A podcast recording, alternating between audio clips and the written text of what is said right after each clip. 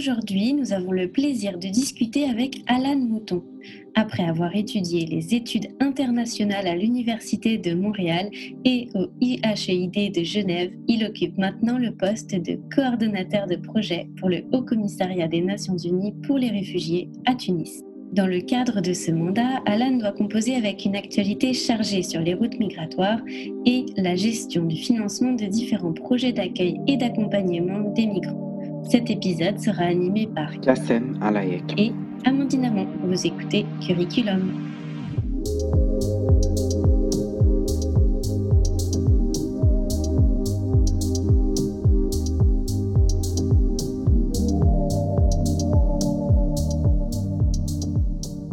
Bonjour Alan Mouton, merci de prendre le temps de parler avec nous. Merci à vous pour l'invitation. On commencerait tout d'abord par, euh, par rappeler que vous êtes en Tunisie présentement donc, euh, comment vous allez et comment vous vivez présentement la pandémie de Tunis? Euh, ben, comme beaucoup de pays dans le monde, la Tunisie est, est affectée euh, par, euh, par la propagation du virus. Euh, le, le, gouvernement a, a, mis euh, des mesures assez strictes en, en, mois de mars, ce qui a permis d'épargner la Tunisie beaucoup de, de, de vies et, et, de personnes infectées.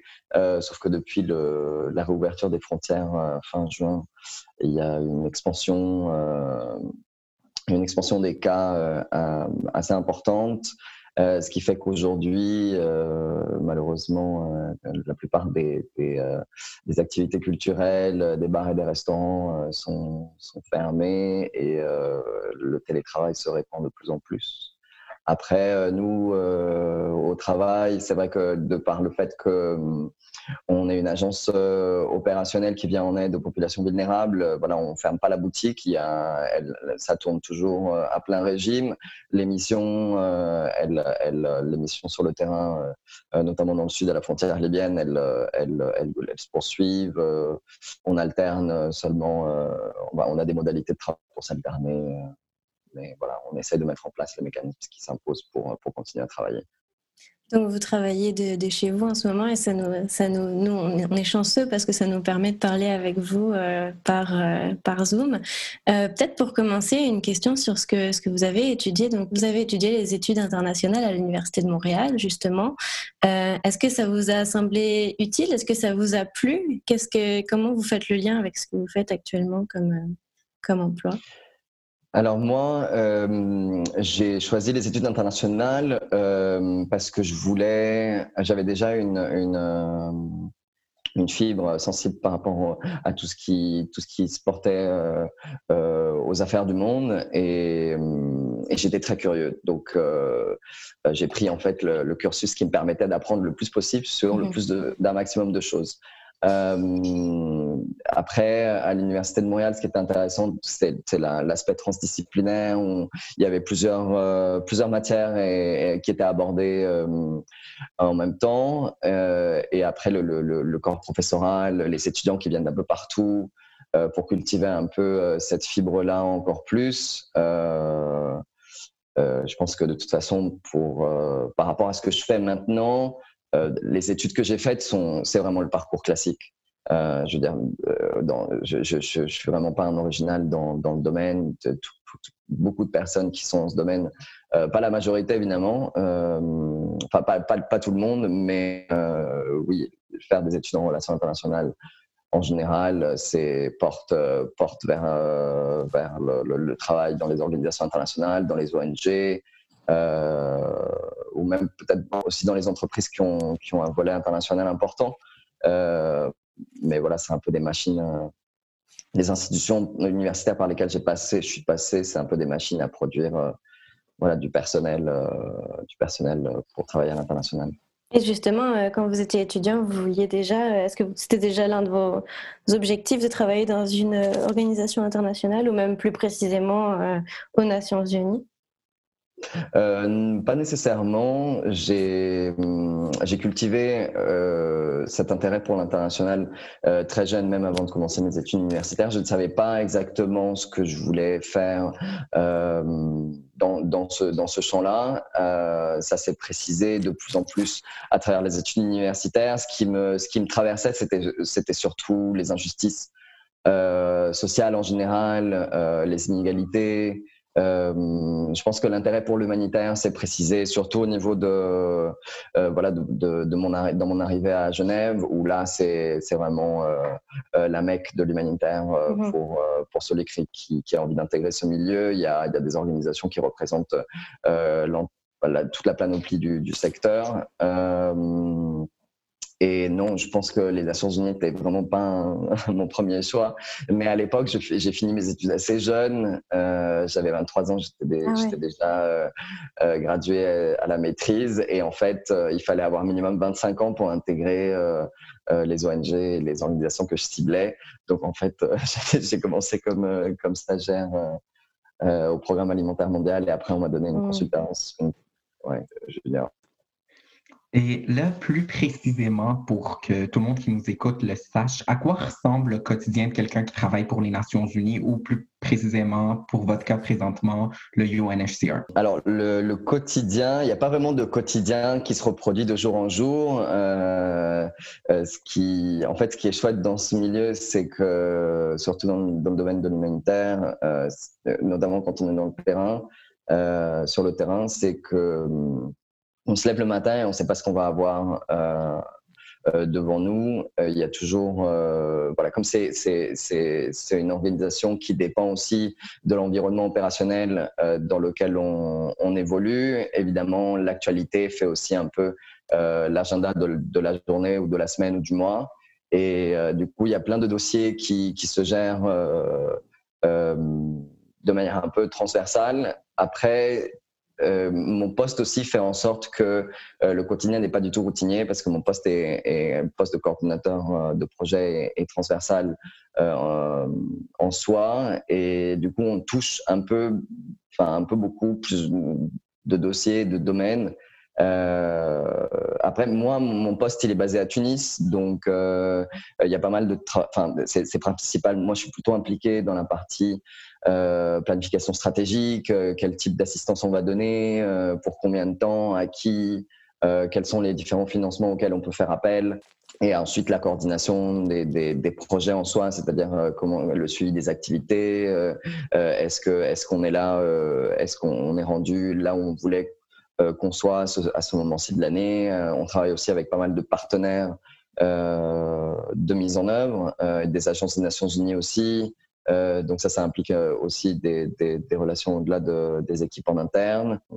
Et donc euh, ici en Tunisie, donc avec euh, la situation actuelle de la Libye, des, pourparlers de paix, il n'y a pas énormément d'arrivées, mais il y a quand même eu, par exemple hier, un débarquement de de réfugiés et de migrants en Tunisie qui sont partis de la, de la Libye. Et donc, voilà, il faut être un peu informé sur qui sont ces personnes, euh, comment est-ce qu'on va procéder au, débarquement euh, et, la procédure à suivre pour, euh, pour permettre à, ces personnes qui souhaitent demander l'asile de y accéder et ensuite comment, comment on les loge, comment on les nourrit, comment on fait tout le, le suivi des cas, etc. Et alors justement, comment vous les logez, comment vous les nourrissez? Vous dites que euh, vous faites appel à différents types de financement, différents, euh, il y a différents partenariats qui sont mis en œuvre, mais euh, comment vous faites justement pour à quel type de ressources vous faites appel Est-ce que c'est votre travail, ça justement, de, gérer tout ça? Oui, il y a une grosse partie de, mon travail qui est sur la, gestion des, financements et des ressources. Euh, donc le HCR en soi, c'est une organisation internationale euh, qui appartient au système des Nations Unies euh, et la plupart de ces financements viennent de contributions volontaires de la part des États membres. Il n'y a pas de quota comme, comme au secrétariat à New York qui, qui, impose aux États de fournir un certain, un certain montant tous les ans. donc la recherche de financement se fait constamment. Et voilà, il faut faire appel à, des arguments. C'est pas seulement parce que il y a des besoins. Enfin, des besoins, il y en a partout dans le monde, surtout en ce moment. donc il faut il faut faire valoir les arguments et, et, pouvoir les affiner à un auditoire particulier pour pour pouvoir défendre la pertinence de l'investissement dans un contexte comme comme celui en Tunisie.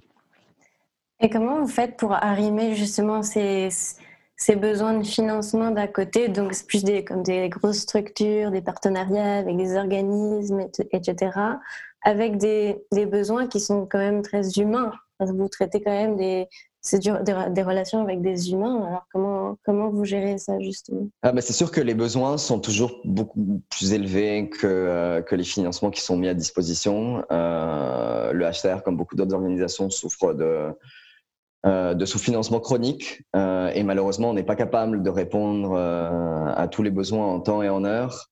Donc cela implique de, voilà, de, de, de faire un travail de prioritisation des activités, des financements, du type d'assistance qu'on va donner. C'est pas des choix qui sont, qui sont faciles. après, je veux dire, c'est pas seulement moi ou, ou, ou ou l'équipe qui fait euh, qui prennent ces décisions. Voilà, il y, a, y, a, tout un cadre de consultation en interne avec euh, le bureau régional qui est basé à Amman pour la région euh, Moyen-Orient et Afrique du Nord. et après, il y a le siège aussi avec qui on coordonne pour, pour permettre de, prendre les, meilleures décisions en fonction de, euh, des circonstances qui se présentent à nous. C'est pas, ouais, c'est pas toujours euh, évident cet aspect-là, effectivement.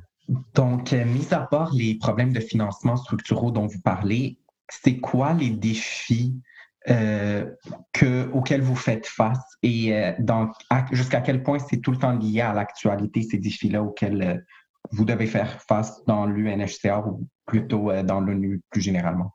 en plus des financements, ça, ça, ça, hum, les défis sont, directement liés au théâtre opérationnel dans lequel on se place. Ici, euh, la Tunisie, euh, on, est, dans un, cadre opérationnel qui, euh, qui est assez tendu, pour employer les mots diplomatiques. alors, c'est un petit pays, c'est le seul qui s'est euh, petit pays dans, sa, taille géographique et par rapport à, ses voisins dans la région, mais c'est le seul qui a réussi à, voilà, avoir une, transition démocratique plus ou moins stable euh, par rapport à ce qui se passe en Libye. Et c'est ce qui draine euh, la situation en Libye, c'est ce qui draine vraiment les, les, flux migratoires les plus importants.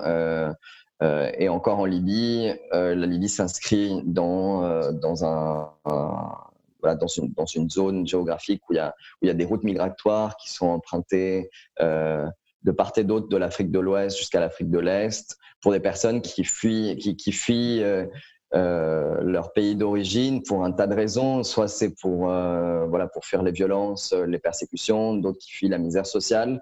Et ils se retrouvent tous voilà, à vouloir euh, trouver un, meilleur avenir par rapport euh, à la situation géographique euh, du continent africain. C'est surtout voilà l'Europe, le continent européen. Donc, donc la Tunisie est directement impactée, par ces flux migratoires, par le conflit en Libye. voilà, donc il y a cette pression qui vient du Sahel, de la Libye, et en plus la pression aussi au niveau de, de, la gestion des flux migratoires en Méditerranée centrale avec l'Union européenne, dont on sait que les, euh, les, positions politiques euh, sur la question migratoire euh, se sont renforcées ces, dernières années. Un petit pays, gros enjeu avec une grosse forteresse qui est l'Europe juste à côté.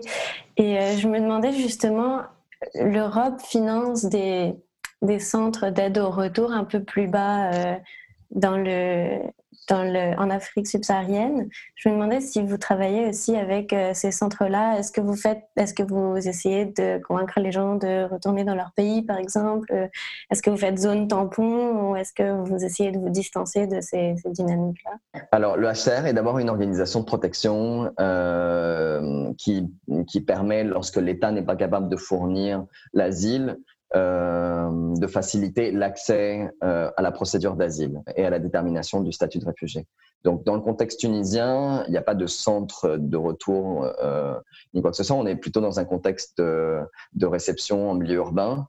Où les, réfugiés et les demandeurs d'asile sont, un peu répartis sur, sur les différentes régions de la côte qui sont plutôt urbaines. Une fois qu'ils arrivent et ils sont référencés par les autorités, les différents organismes au HCR, le HCR donc facilite la procédure d'enregistrement, euh, facilite l'accès à la procédure d'asile, évalue les demandes d'asile euh, en bonne et due forme selon les standards euh, établis par la Convention de, de 1951 qui, qui, régit le statut de réfugié. Et donc, la, une fois que, la personne demande l'asile, il y a un certain nombre d'aides auxquelles euh, elle a le droit, notamment euh, voilà, le, logement, euh, une aide aussi en, en, espèces pour, pour pouvoir survenir à ses besoins de base. la, plupart des, enfin, la plupart des personnes qui demandent l'asile ici en Tunisie, donc comme je disais tout à l'heure, ont subi, ont subi des, violations des droits de l'homme assez, assez importantes, qui, ce qui, constitue en soi un, groupe extrêmement vulnérable. Euh, et du coup, ils viennent avec un état de, stress, euh, de stress et de, et traumatisme très important, ce qui demande un suivi très particulier et individualisé. En parallèle, euh, le rôle du HCR ici en Tunisie, c'est aussi de permettre à l'État tunisien de se doter d'un cadre de protection formelle pour, permettre aux réfugiés, aux demandeurs d'asile de jouir de leurs droits. Euh, en, vertu du droit international euh, et donc, on travaille dans ce sens-là avec les autorités tunisiennes et avec un certain nombre d'acteurs de la société civile euh, pour renforcer les capacités euh, à travers des ateliers, à travers des séminaires, à travers voilà, le renforcement des connaissances et des, et, des, bonnes pratiques qui existent déjà depuis, depuis longtemps, puisque l'État tunisien a accueilli les premiers réfugiés juste après son indépendance au moment de, au moment de la crise euh, en Algérie. Donc, euh, pour rebondir là-dessus, vous nous parlez de, du rôle de l'HCR pour, euh, pour venir en aide aux réfugiés qui sont en Tunisie, mais est-ce que l'organisme joue un rôle pour ceux, j'imagine la majorité, qui tentent, qui sont en route vers l'Europe? Est-ce que c'est... Est-ce que vous avez à, à, travailler avec ces flux migratoires-là? Est-ce que vous, vous essayez de les garder en Tunisie? C'est quoi l'approche que vous adoptez par rapport à ça? Ah ben, l'approche est l'approche du droit, c'est-à-dire toute personne euh, qui a envie de poser une demande d'asile euh, peut le faire en contactant les équipes de HTR qui prendront soin de voilà d'enregistrer leur demande d'asile et de l'évaluer. Après les dynamiques politiques, e, effectivement elles existent. Euh, nous après on n'est pas une organisation politique, donc on on, s'implique pas directement dans ces dans ces discussions là les seuls cas où, euh, où, cela, a été, euh, euh, cela a été fait, c'était en coordination avec, notre siège pour établir, essayer de renforcer un mécanisme de gestion des flux migratoires de part et d'autre de la Méditerranée. Pour permettre une responsabilité partagée entre les États, entre les États qui, reçoivent et, les États à partir desquels se font les départs. Qu'est-ce qui vous le plaît le plus dans votre travail? Ou le moins? Le plus, c'est le fait qu'il n'y ait pas de routine. chaque jour, c'est un nouveau jour et on doit toujours euh, composer avec du nouveau, des situations euh, de surprise qui se présentent à nous. Et euh, ce qui me plaît, c'est vraiment de, de trouver, euh, voilà, de, de, faire face à ces nouveaux défis en, en, innovant à chaque fois, en faisant aussi appel à la capacité au meilleur des équipes pour, pour trouver des, des solutions. Euh, à des problèmes très concrets euh, comme l'accès à la frontière, la sortie de détention euh, voilà, de réfugiés ou de demandeurs d'asile, euh, le débarquement de certaines populations. Voilà. Est-ce que vous allez euh, essayer de continuer à travailler dans, ce, milieu-là? Vous disiez que ce n'était pas votre premier choix au début, mais est-ce que, vous avez été convaincu? Est-ce que c'est quoi les plans pour l'avenir? En fait, mon premier choix, c'était ce que je voulais dire, c'était que c'était pas les Nations Unies. Après, j'ai toujours euh, voulu travailler dans le, dans le domaine humanitaire. Donc, là où je suis, c'est un peu là où j'ai toujours un peu voulu être. Et euh, j'ai perdu le fil de, de la question. C'est une belle, une belle formule là où je suis, c'est là où j'ai toujours voulu être. C'est beau. Kassem, tu voulais relancer Oui, est-ce que plus largement, en venant travailler en Tunisie ou plus largement dans le domaine de l'humanitaire, est-ce que c'est à quoi vous vous attendiez? Est-ce que ça, vous, ça correspond à vos rêves ou, ou même juste vos, vos attentes ou bien c'était une déception de voir le type du travail qui, euh, qui se fait sur le terrain? Alors, je pense que je me, je me vois toujours euh, dans ce domaine-là, c'est-à-dire que euh, là, là, si je fais le calcul euh, dans le nombre d'années d'expérience que j'ai, ça, ça va bientôt faire 10 ans depuis la fin de mes études. donc après 10 ans, si on fait un premier bilan, je dirais que j'ai toujours envie de, de, continuer dans ce milieu. J'ai vécu pas mal d'expériences euh, en Amérique latine, en Afrique de l'Ouest, au Moyen-Orient, en Turquie, en Europe, euh, dans le domaine de l'humanitaire, à différents niveaux et euh, avec différentes équipes. J'en ai vu un peu de toutes les couleurs, bonnes et mauvaises. ce qui renforce un peu la personnalité et, l'esprit critique aussi sur, sur le pourquoi du comment, le, système est comme il est. après, le système des Nations Unies, c'est vrai que c'est assez particulier puisque euh, on, est, principalement euh, financé par euh, les par les États membres et que dans certains contextes, cela peut, avoir une, influence. mais en fait, ce qui est intéressant, c'est de savoir comment, comment, comment, comment faire les pirouettes en interne pour toujours garder l'esprit humanitaire en vie. C'est-à-dire, il y, a un certain nombre de principes qui sont partagés par le secteur, euh, de neutralité, d'indépendance, euh, euh, voilà, de protection aussi des populations les plus vulnérables et dans le besoin d'impartialité. Donc moi, mon objectif en, travaillant ici, c'est un peu de défendre au quotidien ces, principes-là dans la mesure du possible. C'est pas toujours facile. on travaille quand même dans une bureaucratie euh, voilà, qui, a ses propres règles et, il faut juste euh, en avoir conscience pour mieux les contourner. C'est ça, c'est que vous travaillez euh, dans une bureaucratie, mais vous essayez d'avoir une approche humaine, humaniste, basée sur le droit, donc ça ne doit pas être évident tous les jours. Absolument, mais ça fait partie, des, ça fait partie de la nature même de, de, la structure. Quel, quel conseil est-ce que vous donneriez à des jeunes comme Kassem et moi euh, qui euh, aimerait travailler à l'international euh, ou qui aimerait travailler dans une organisation internationale plus précisément? C'est pas facile de donner des conseils quand on ne connaît pas vraiment les gens. mais quitte à en donner, je pense qu'il faut d'abord être passionné par les affaires internationales. il faut vraiment savoir que voilà, être être toujours à l'affût des informations euh, du monde qui nous entoure. Euh, pourquoi est-ce que pourquoi est-ce que les choses sont comme elles sont Pourquoi euh, voilà et, toujours fouiller. je pense que la deuxième chose c'est c'est d'être curieux. je pense que la curiosité c'est la mère de, de la créativité.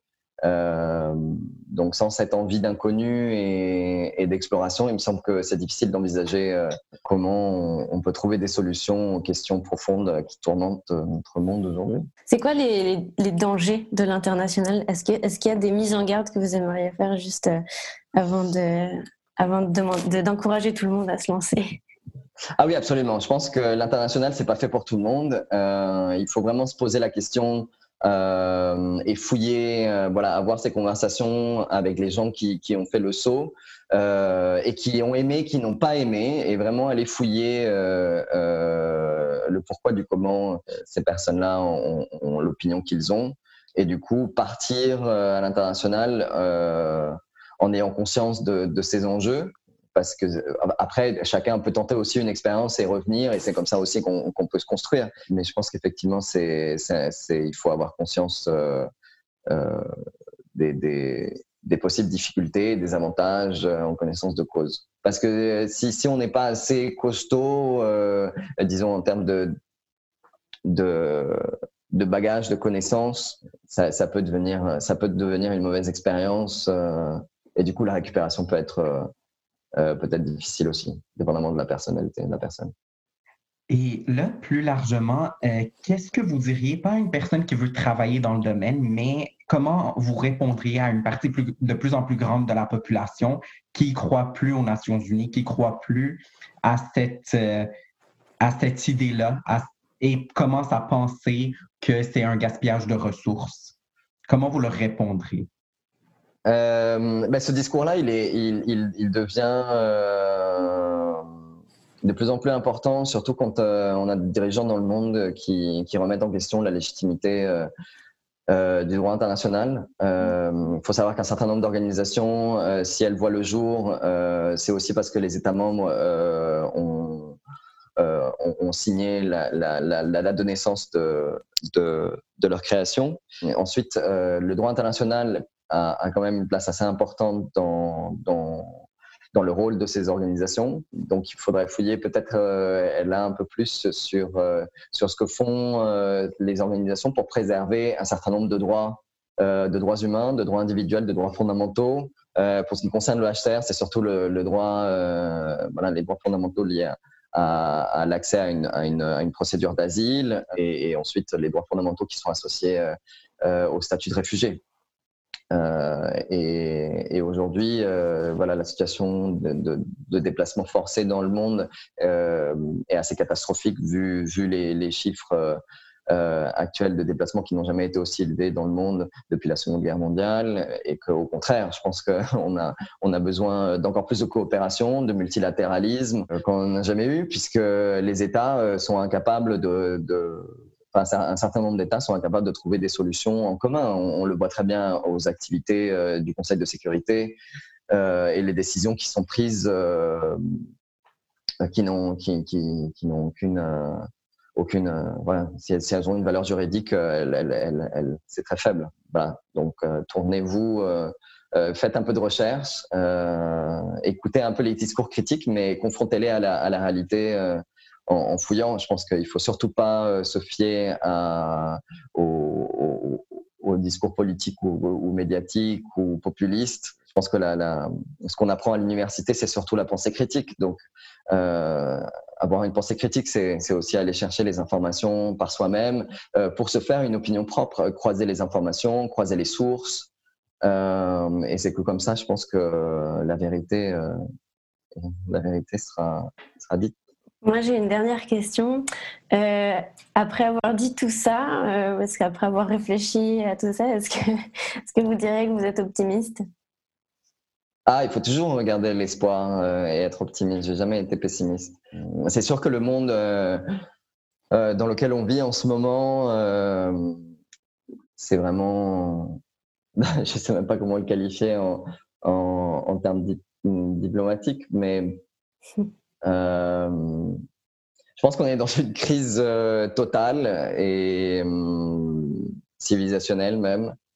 Euh, après, c'est comment dans le quotidien on, peut réussir à faire un changement. Parce qu'évidemment, moi, je me place pas du côté de la recherche, je suis du côté artistique. Chacun a son rôle à jouer. Moi, je suis plutôt dans voilà, je travaille dans une organisation qui euh, qui est dans, la, dans la réalité des, des, conflits et de ses conséquences, et qui a été créé pour euh, voilà, trouver des solutions à la cause des réfugiés. Euh, je peux pas me permettre de, de continuer à, à rêver euh, ou à rester, euh, à rester perché dans une bulle. Il y a, il y a, y a, il y a un moteur qui doit, qui doit être généré pour pour garder, garder, les, garder le, sentiment d'engagement euh, euh, et défendre des valeurs. Je pense que la défense des valeurs, c'est aussi euh, une direction importante dans le quotidien pour, pour garder espoir et, être optimiste.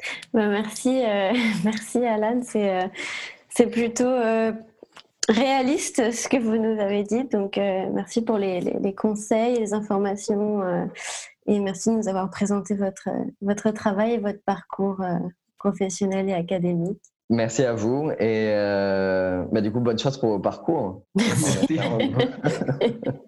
en espérant nous avoir donné un peu d'espoir. Oui.